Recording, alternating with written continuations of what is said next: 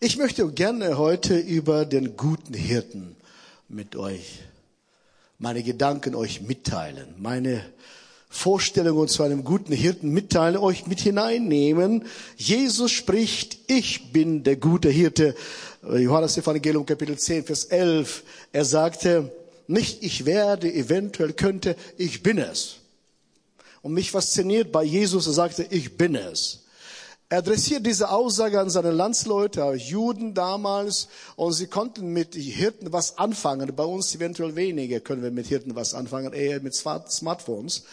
Aber er sprach, ich bin ein guter Hirte, der gute Hirte. Und alle Landsleute wussten genau, wenn er sagt, ich bin es, alle wussten, worauf er anspielt.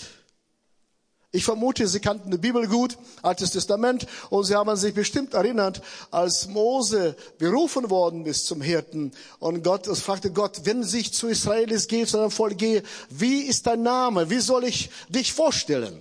Er sagte, sag ihnen, ich bin der ich bin. Sag ihnen, ich bin, hatte ich euch gesagt, zu euch gesagt. Was ist das? Ich bin, der ich bin. Und ich möchte uns nur einfach hineinnehmen, was bedeutet das hier, ich bin, der ich bin, spricht Gott. Das bedeutet, also der jüdische Exegete Rashi hat im 11. Jahrhundert so ausgelegt, er sagte, der Heilige sprach zu Mose, geh zu den Israeliten und sage ihnen, ich war mit euch in eurer Unterwerfung und werde mit euch in der Unterwerfung eurer Feinde sein.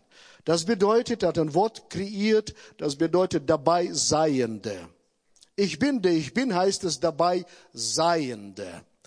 Es ist, heißt, Gott ist immer dabei. In Not und Leid und Freude. Er ist immer dabei. Ich war und ich bin und ich bleibe bei euch. Im Johannes-Evangelium hier, was wir in Kapitel 10 lesen werden, interessanterweise hat Jesus C sechsmal das wiederholt. Ich bin. Zweimal, ich bin die Tür. Zweimal, ich bin der gute Hirte und zweimal, ich bin Gottes Sohn. Jeder Zuhörer wusste genau, aha, er ist der allmächtige Gott. Er spielt auf einen mächtigen Gott an. Und Jesus knüpft hier auch an und sagt dann ganz einfach, das ist meine Aufgabe, ich bin. Und Jesus ist mit uns der gute Hirte. Und egal wie wir uns fühlen, er ist immer der gute Hirte. Er ändert seine Meinung nicht. Wir leben in Ewigkeit vor Augen. Bevor ich die Predigt einsteige, kurzes Zeugnis von mir. Von mir vor 14 Tagen am Montag erhielt ich eine gute Nachricht, sehr gute Nachricht. Letzte Monate, Monate, lange Monate hatte ich sehr intensive Krankheit und die alle Prognose stand auf Krebs. Und ich wurde untersucht von bis. Ich habe einen guten Arzt und er hat zu mir gesagt, Herr Justus, ich werde Sie wie meinen Vater behandeln. Und ich habe gute Beziehungen zu Papa.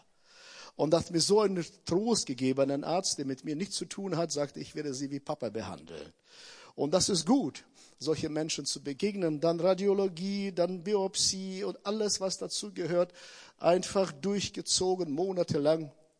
Und vor 14 Tagen Viele Menschen haben für mich gebetet und ich habe mich schon für die Ewigkeit vorbereitet, das Testament gemacht, alles fertig, damit ich den Herrn sehen kann. Und die Kinder haben geweint, gebetet. Und vor 14 Tagen guckt er mich an, strahlend. Ich gucke ihn auch strahlend an. Er reichte mit der Hand und sagt, kein Krebs, sind gesund.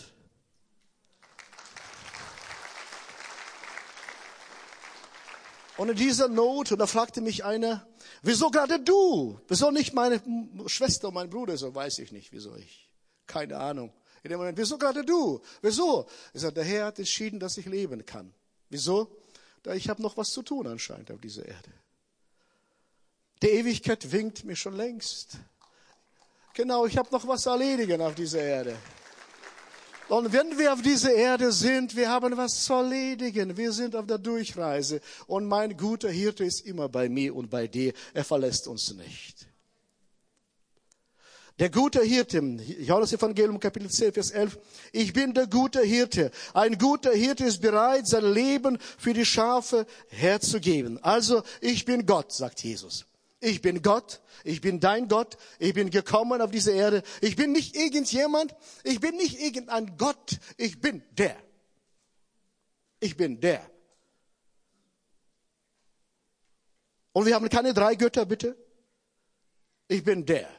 Vater, Sohn, Heiliger Geist ist eins, Trinität in eine Person. Jesus ist Gott, der seinem Volk, um sein Volk kümmert, aber richtig kümmert.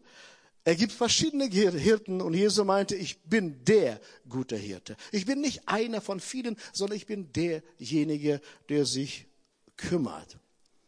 Er hat unseren, zu uns gekommen, hat alles dafür getan, damit wir die Ewigkeit erlangen. Er hat die Ewigkeit zu uns gebracht. Er hat uns in die Ewigkeit hineingenommen und hat die Ewigkeit hineingelegt, damit wir die Ewigkeit annehmen können. Das ist unser Erbe.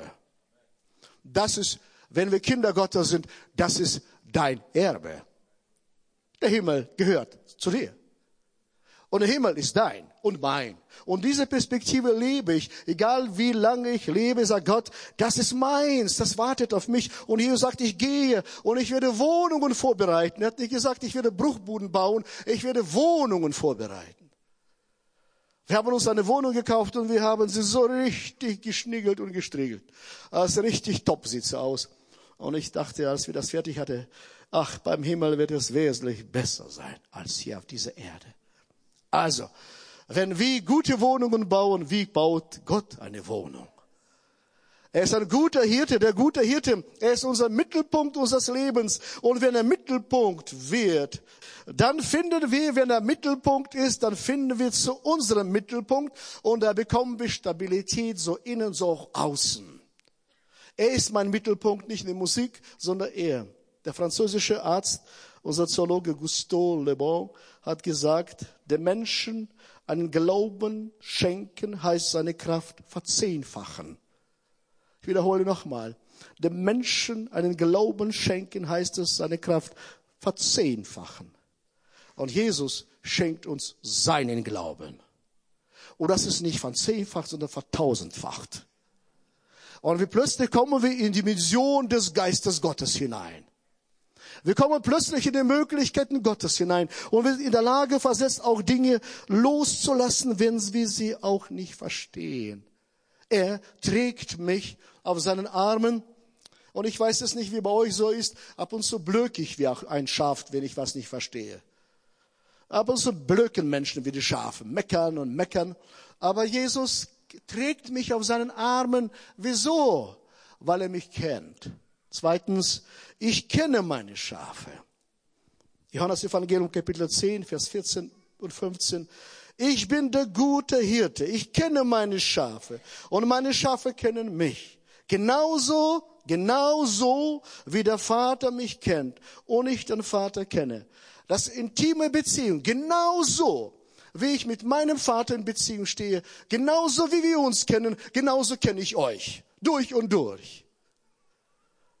Und ich dachte mir, oh Herr, wie kannst du mich dann lieben? Bist du betriebsblind? Nein, er liebt uns bedingungslos, aber seine Liebe bleibt nicht folgenlos. Sie verwandelt uns. Sie verändert uns. Ich mag Jesus. Er spricht, ich bin. Deswegen Eigenlob stimmt. Stimmt.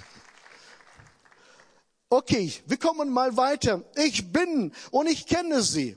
Ich mache mal einen Sprung ins Altes Testament. Ich kenne die Geschichte von Abraham. Wer schon eine Kinderstunde war, Abraham, Isaaks und Jakobs, kennt ihr alle Geschichten durch und durch. Wenn nicht, dann liest die Bibel oder später könnt ihr nachfragen, okay? Da sind drei Männer im Alten Testament und ihre Biografie war nicht so besonders immer rosig. Abraham hat eine schöne Frau und er hatte Angst um sein Leben und er lässt sie dem Pharao, überlässt sie dem Pharao, dass er sie zur Frau nimmt. Isaac wiederholt die gleiche Geschichte, was sein Vater gemacht hat mit seiner Frau Rebekka. Und Jakob hat auch nicht immer glänzende Vergangenheit. Und schaut mal, und was macht Gott? Er sagt, ich bin Gott Abrahams, Isaaks und Jakobs unabhängig von ihrer Biografie, unabhängig von ihrem Versagen. Er sagt, ich bin Gott Abrahams, Isaaks und Jakobs. Wer von uns würde schon gerne mit einer Person identifizieren, die das Leben nicht so besonders prickelnd war?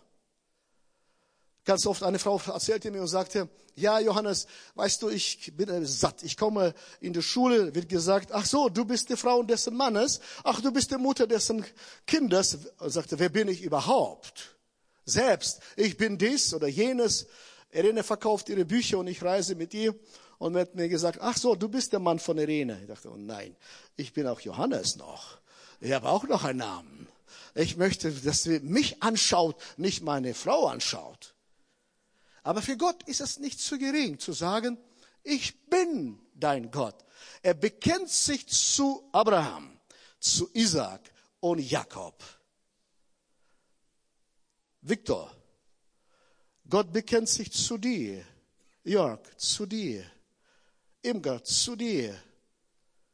Jolanta, zu dir und sagt, ich bin Gott Jolantas.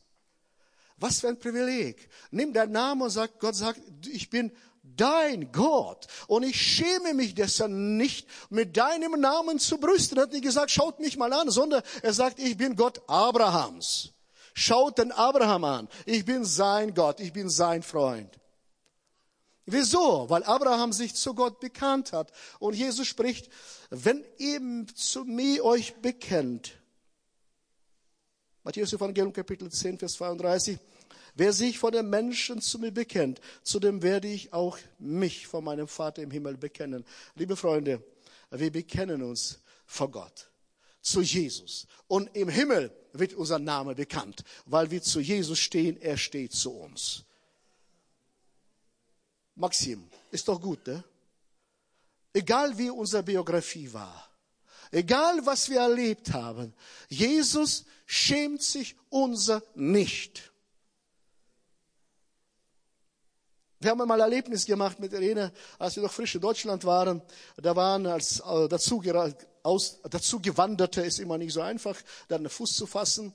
Und unser Deutsch war noch schwach. Und einige Familien kamen zu uns nach Hause und waren äh, nett zu uns. Und als wir dann im Geschäft waren und beim Einkaufen und sie sahen, dass andere Menschen gucken, plötzlich drehten sich um und taten so, ob sie uns nicht kennen würden. Sie haben sich unserer geschämt.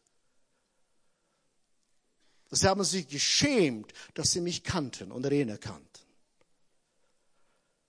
Jesus schämt sich nicht, mich zu kennen. Er wendet sich nicht ab, wenn irgendjemand ihm begegnet, sondern sagt er, das ist mein. Mein Sohn. Und ich liebe das. Es ist meins. Er sagt ja nicht, ich schäme mich, schau mal diesen an. Nein, es ist meins. Wenn du das begreifst, hat sich schon gelohnt, heute hier zu sein. Er bekennt sich zu uns, trotz unserer Biografie, trotz Niederlagen, er steht zu uns.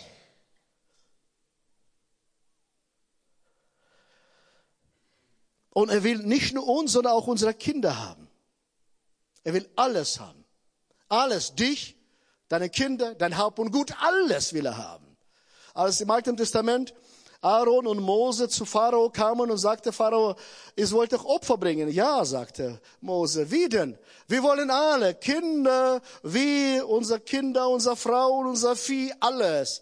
Und Pharao sagt, ja, ja, ich weiß genau, ihr wollt Böses. Nur ihr Alten könnt ihr Gott dienen. Das gleiche, in Sowjetunion bin ich aufgewachsen und gesagt, die Alten können Gott anbeten, die Kinder gehören uns von Pharao übernommen. Das gleiche in unserer Gesellschaft. Kinder gehören uns, die Kinder gehören nicht in die Kirche. Kinder gehören in die Kirche.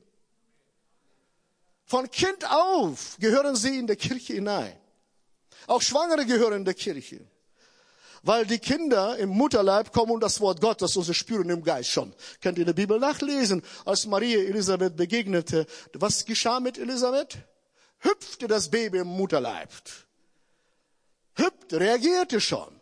Das heißt, und Gott sagt, ich will alle haben, jung und alt. Und ich sage euch, unsere Kinder, unsere Alten, unsere Jungen, Gott will uns alle haben.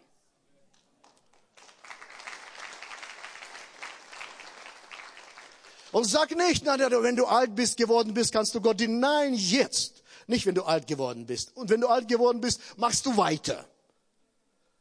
Ununterbrochen, solange du lebst. Ich liebe den Herrn und euch auch. Ich bin begeistert, Maxim, und Fahrrad. Fahrrad waren bei mir diese Woche und Fahrrad mit seiner Frau, wie heißt sie? Ach, okay. Perry, Perry, genau, Perry.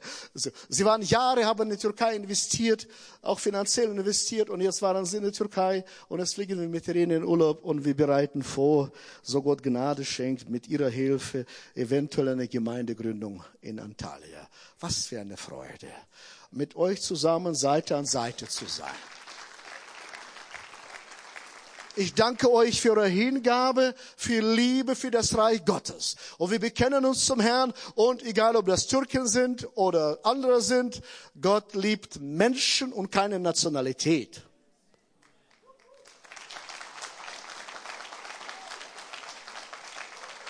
Und ich bin so dankbar, dass wir als Elim-Gemeinde dieses Jahr in Jerusalem eine Kirche starten werden. Ja, in Jerusalem. Sie kamen zu, aus Jerusalem zu uns, wir gehen wieder zu ihnen. Ja, nehmen und geben. Also, liebe Freunde, also ich werde predigen, nicht Kirchen bauen. Okay, ich komme wieder zu meiner Predigt. Also, wir kennen, er kennt uns, er kennt uns durch und durch. Und er wendet sich nicht ab von dir. Und er rumpft deine Nase nicht, wenn er dich sieht. Ach, du schon wieder. Nein, er verstößt dich niemals. Nimm das ins Herz. Er verstößt dich niemals. Er sagt, wenn eine Frau ein Kind vergessen sollte, ich werde dich nie vergessen. Weil wir ein Teil von ihm sind. Wir sind einfach Teil von ihm. Er kann doch nicht anders. Drittens, meine Schafe hören auf meine Stimme. Warum hören die Schafe auf seine Stimme? Weil sie ihn kennen. Haben wir einen Clip? Ein Clip bitte.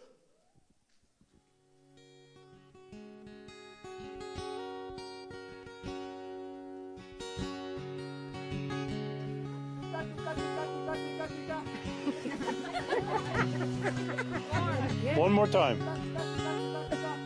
Oh, one is.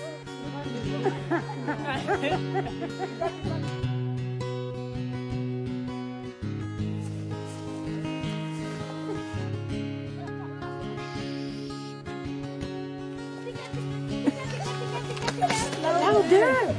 Tika, tika, tika, tika! Tika, tika, tika, tika! Tika, tika!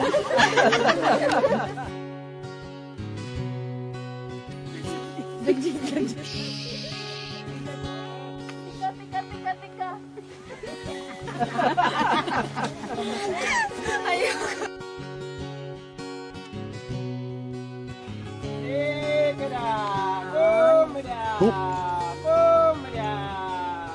Look at them. Look at them. That's amazing. Isn't that amazing? They are coming. Oh my God. Woo!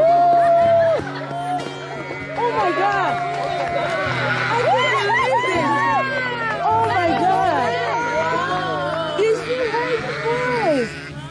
oh, this is amazing!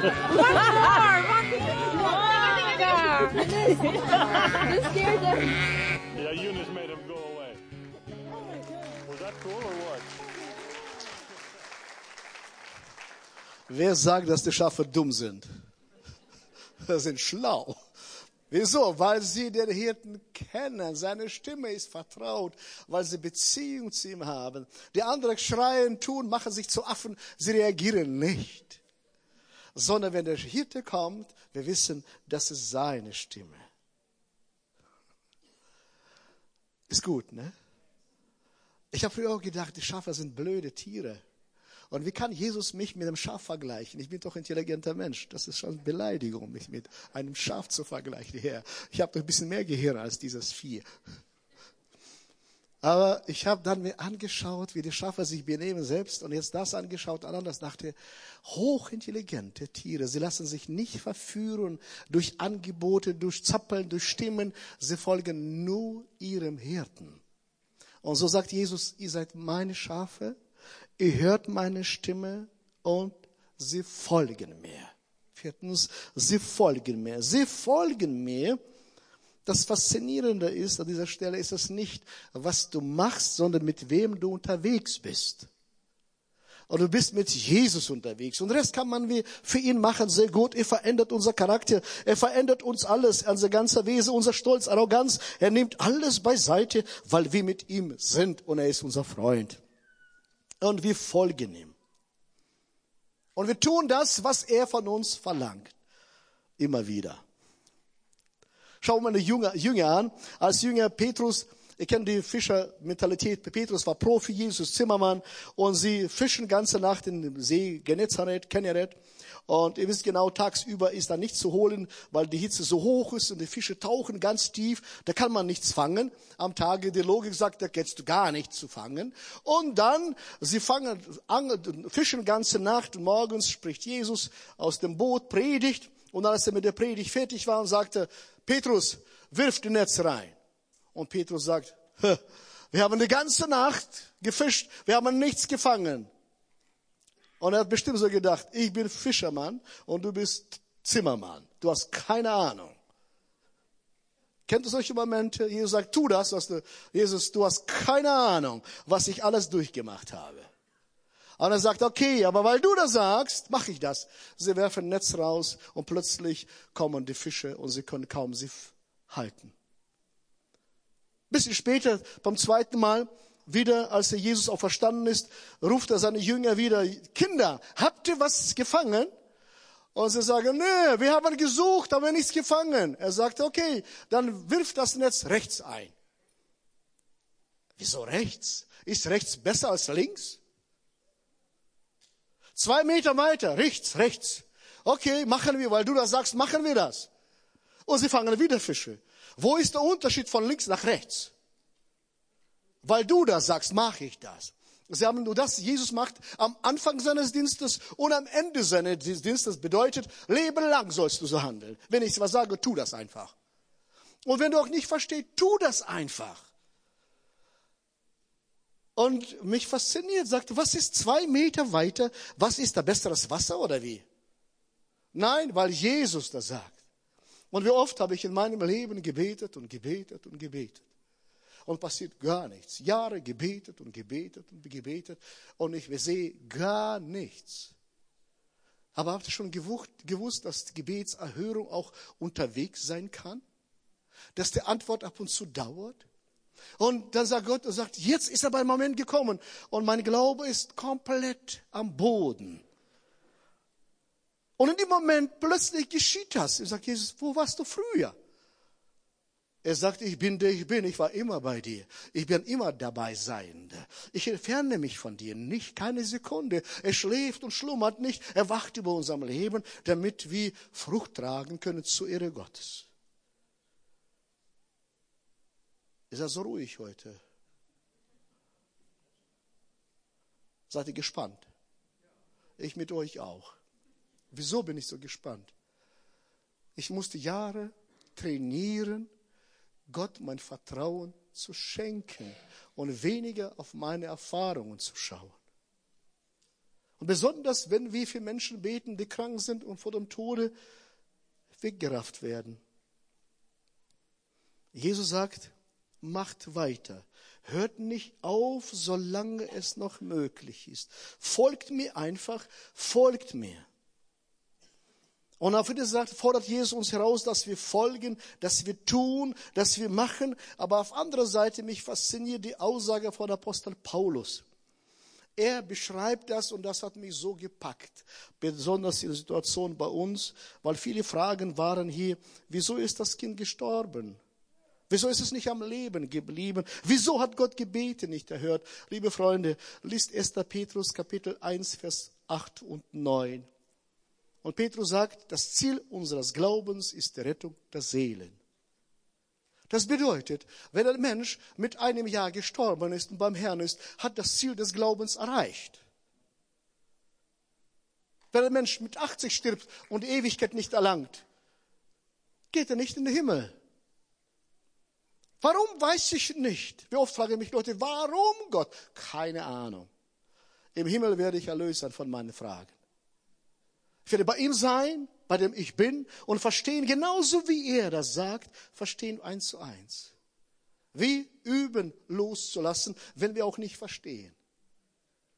1. Petrus Kapitel 1, Vers 9, 8 und 9 tröstet mich immer wieder. Hat dieses, dieser Mensch das Ziel des Glaubens erreicht, ja oder nein? Na klar, die Kinder gehen in den Himmel. Sie müssen sich noch nicht bekehren, sie haben noch nicht geschafft, auch zu sündigen. Jesus ist schon mit ihnen. Keine Sorgen. Sie sind auch unsere Kinder, weil sie durch uns geheiligt werden. Bitte, stell das nicht unter Scheffel. Sind unsere Kinder.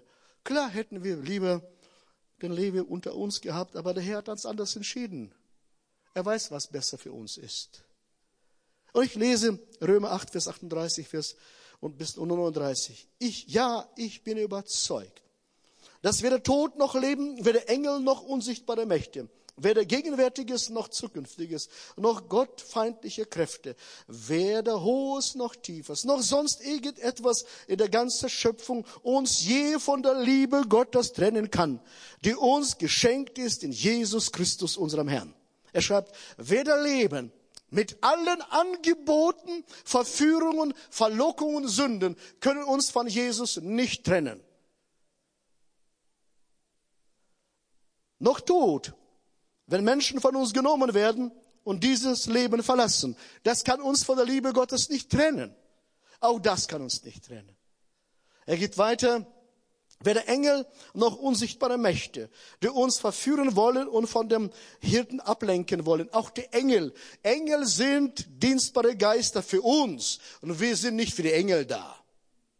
Wir sind für uns da. Und wir beten keine Engel an, sondern wir beten Jesus Christus an. Und wenn Jesus kommt, das ist mehr als jeder Engel. Vergiss das nicht. Oh, Jesus, schick eine, zwei, drei Engel, dass er mich beschützen. Jesus kommt persönlich. Und wenn er kommt, da ist Ordnung des Himmels da.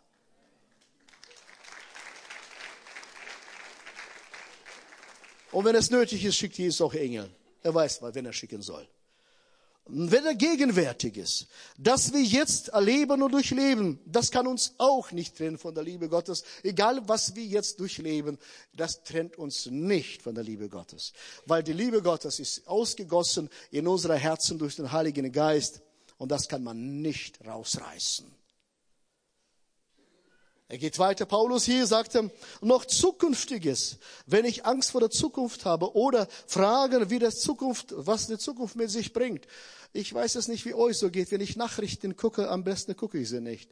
Das ist nur angstgesteuert alles. Alles Zukunft schlecht, alles schlecht, alles Untergang, Untergang. Ich bin bald 63, ist Untergang, ist noch nicht, immer noch nie gekommen. Und jedes Tag ist Untergang. Und es gibt Menschen, die sind angstgesteuert. Was bringt die Zukunft? Ich bin, der ich bin. Ich bin bei euch alle Tage, sagt Jesus.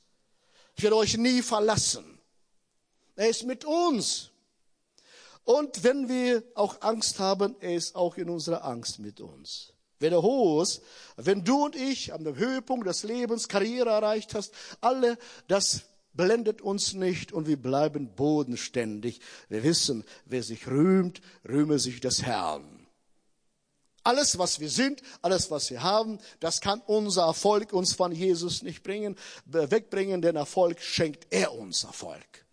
Erfolg ist das, was folgt. Wenn ich Couch bin, folgt auch Couch. Ich würde gerne, ich mag Tortillas, Chips, sitze ich da abends ab und zu. Halleluja, genau. Gewürze, Gewürze, sie duften so schön, sie riechen so schön. Ach, und wenn ich die Tüte aufgerissen habe, dann bin ich drin gefangen. Das war's. Erledigt. Erledigt. Dann brennt bei mir den Magen und alles brennt und nächsten Tag rieche ich nach Gewürze. Und dann sage ich mir, Johannes, Willst du ein Couchpathetas in die Geschichte eingehen oder willst du ein disziplinierter Mann eingehen? Schade, schade. Also keine Angst vor der Zukunft habe ich, aber ich möchte keinen großen Bauch kriegen, also muss ich aufhören zu essen. Keine, keine Reaktion, okay. Also noch einmal, wenn ich auf dem Höhepunkt meiner Karriere bin, das trennt mich nicht von Jesus. Wäre schade, wenn er so wäre. Oder noch tiefer. Und jetzt komme ich mit, mit einer Handreichung. Es gibt Momente in unserem Leben, dass fast jeder von uns in, die, in den Abgrund schaut oder im Bauch eines Fisches sich befindet. Und Paulus sagt, und die Tiefe kann mich nicht trennen von Jesus. Wenn du in den Abgrund schaust. Ich habe mehrere Momente in meinem Leben gesehen, Abgrund gesehen. Keine Hoffnung, keine Perspektive. Und ich habe gesagt, ich entscheide mich nicht zu blöcken gegen Jesus, nicht zu meckern. Er ist ein guter Hirte.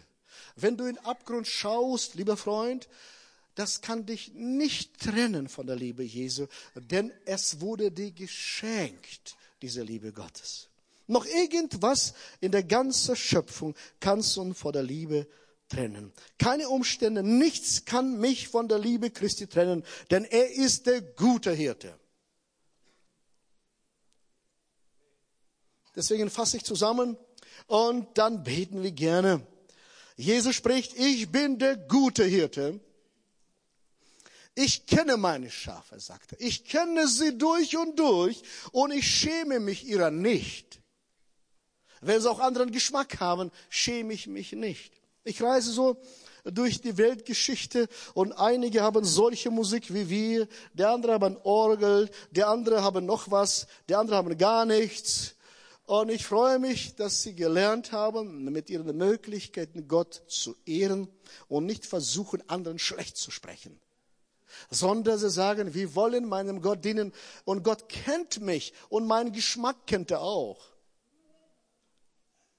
Ich ermutige Männer, jetzt ermutige einige Männer unter uns, dass wir aufstehen und das Leben wieder in der Hand nehmen und sagen, ich will meinem Hirten folgen. Meine Schafe hören auf meine Stimme, sagt Jesus. Höre nicht auf die Stimme deines Herzens, Höre nicht auf die Stimme deines Nachbarns, sondern höre auf die Stimme des Herrn unseres Gottes. Wo finde ich sie? Im Wort des Herrn. Lies das Neue Testament, lies das laut. Lies das laut jeden Tag wie eine gute Medizin. Jeden Tag brauchst du, um deinen geistigen Körper zu entgiften. Jeden Tag. Und das tut gut. Das ist eine, zwei Süchte sind erlaubt. Gebet und Wort des Herrn ist erlaubt, süchtig zu sein. Also, es ist nicht schädlich für uns. Diese Sucht ist überhaupt nicht schädlich. Ich empfehle euch jeden Tag das Wort des Herrn. Ach, Johannes, ich habe doch keine Zeit. So, wie lange guckst du Fernseher? Oh. Da schalt das Ding aus. Das macht nur blöder. Schlauer bist du nicht danach, nach dem Film. Glaub mir, versuch mal nach einem Film zu fragen, was hast du behalten? Nichts. Also, schalt das Ding aus, liest die Bibel und dann kannst du wieder einschalten. Das Wichtigste zuerst. Wir haben alle 24 Stunden. Frage ist, womit füllen wir sie Zeit? Kein schlechtes Gewissen, nur Ermutigung. Ermutigung, sei im Wort Gottes zu Hause. Und wenn er kommt, Stimmen von der Seite und versuchen dich zu sagen, Gott liebt dich nicht. Du sagst, ich folge meinem Hirten, ich höre seine Stimme. Ich kenne ihn. Ich kenne seine Stimme. Das, was du mir erzählst, das stimmt überhaupt nicht. Wie wurde Jesus versucht in der, in der Wüste? Mit dem Wort Gottes. Und Jesus sagt, nö, nö, nö, nö, nö. Er steht anders geschrieben.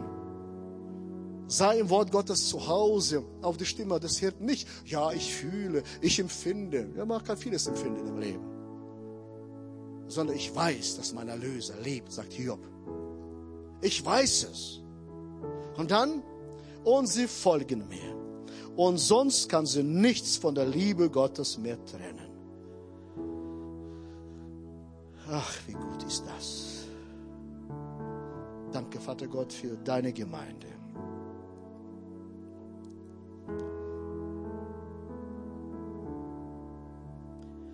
Und egal, was wir erleben, durchleben, nichts trennt uns von Jesus Christus. Wir lösen uns von ihm nicht, wenn es auch nicht nach meinem Geschmack geschieht. Ich weiß, dass er nicht nur gut meint, sondern behandelt mich sehr gut.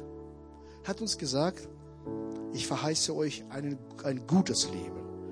Aber ich habe nicht gelesen, dass ich leichtes Leben haben werde.